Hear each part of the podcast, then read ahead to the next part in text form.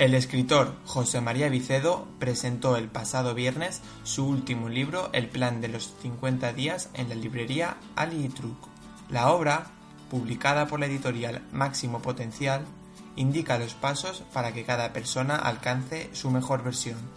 El autor nos explica el argumento de su libro.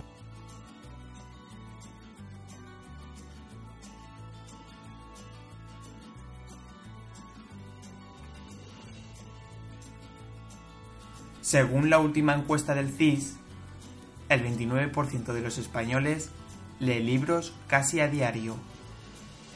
De este porcentaje, el 2% lee lo comúnmente llamado como libros de autoayuda.